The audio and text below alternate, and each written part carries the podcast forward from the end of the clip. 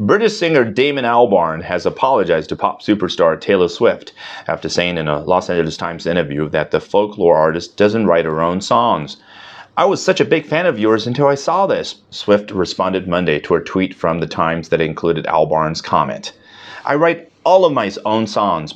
Your hot take is completely false and so damaging.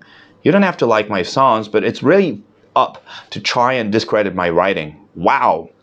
About an hour later, Albarn replied to Swift saying, I totally agree with you. I had a conversation about songwriting and sadly it was reduced to clickbait. I apologize unreservedly and unconditionally. The last thing I would want to do is discredit your songwriting. I hope you understand.